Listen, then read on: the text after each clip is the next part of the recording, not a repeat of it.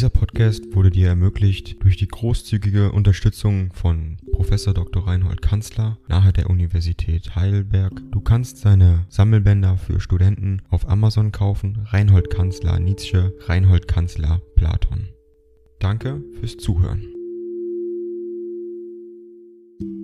12. an Franziska Nietzsche und Elisabeth Nietzsche Bonn, Ende Dezember 1864. Liebe Mama und Lisbeth, gar zu gern möchte ich euch einen Neujahrswunsch in Versen zuschicken, da ich eure Vorliebe dafür kenne, aber es geht halt nimmer. Sei es nun, dass meine Ansprüche an ein Gedicht sehr gestiegen sind, sei es dass ich um einige Prozent nüchterner und praktischer geworden bin, was gar nicht schaden könnte, sei es endlich, dass die diabolischen Zahnschmerzen, die mich quälen, mir jede Begeisterung verjagen. Fest steht, dass Verse mir heute nicht glücken. Darum wird notgedrungen Prosa antreten müssen. Dies zur Erklärung der Form meines Briefs. Ich liebe die Silvesternächte und die Geburtstage, denn sie geben uns Stunden, wie man sie sich freilich oft machen kann, aber nur zu selten sich macht, wo die Seele stille steht und einen Abschnitt der eigenen Entwicklung übersehen kann. In solchen Stunden werden entscheidende Vorsätze geboren.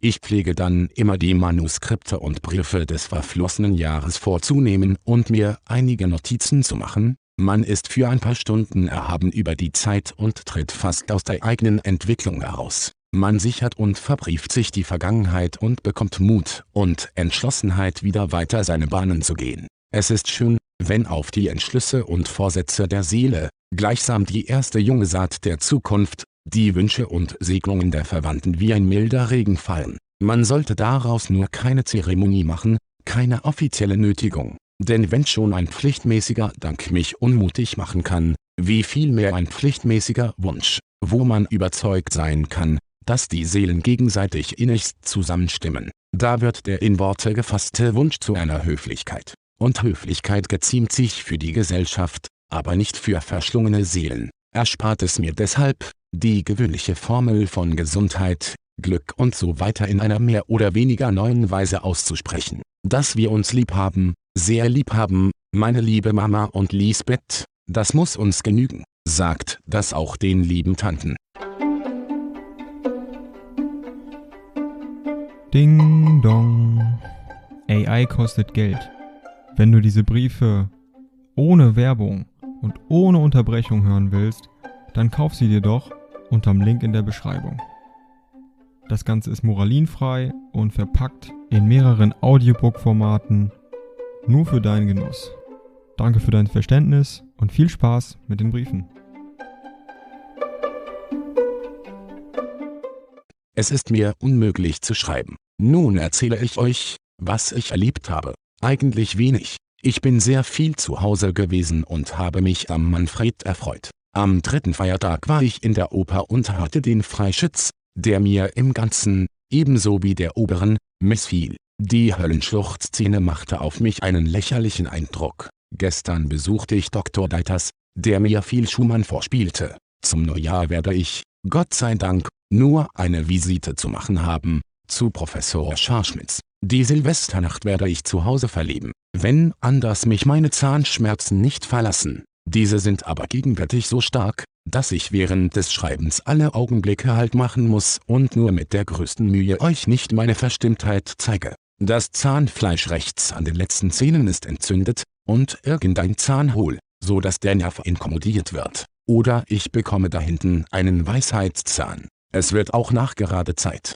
Abends ist jetzt gewöhnlich einer meiner Bekannten bei mir zum Besuch. Die schöne Stolle ist leider schon aufgegessen. Wie habt ihr denn euer Weihnachten verlebt? Ich erwarte sehnlichst den ersten Brief, mit dem, wie ich hoffe, zugleich das Geld für das nächste Quartal ankommt. Das erste Quartal hat mir in Summe 130 TL gekostet. Davon fällt nun freilich eine stattliche Portion für die nächsten Vierteljahre fort, da die Gelder für Immatrikulation, Kollegien und so weiter bedeutend sind. Aber du siehst, liebe Mama, dass ich mich in Bonn noch mehr einschränken muss. Länger als ein Jahr kann ich es des Geldpunktes halber hier nicht aushalten. Ich bin entschlossen, nachher nach Halle zu gehen und dort zu dienen. Mach dir nur ja keine Sorgen, ich muss durchkommen. Über Geldsachen schreibe ich nur an den Onkel Bernhard. aber ich wollte dir nach dem ersten Quartale doch Nachricht geben. Ich führe übrigens genaue Rechnungen. Der durchschnittliche Wechsel in Bonn ist 500 bis 600.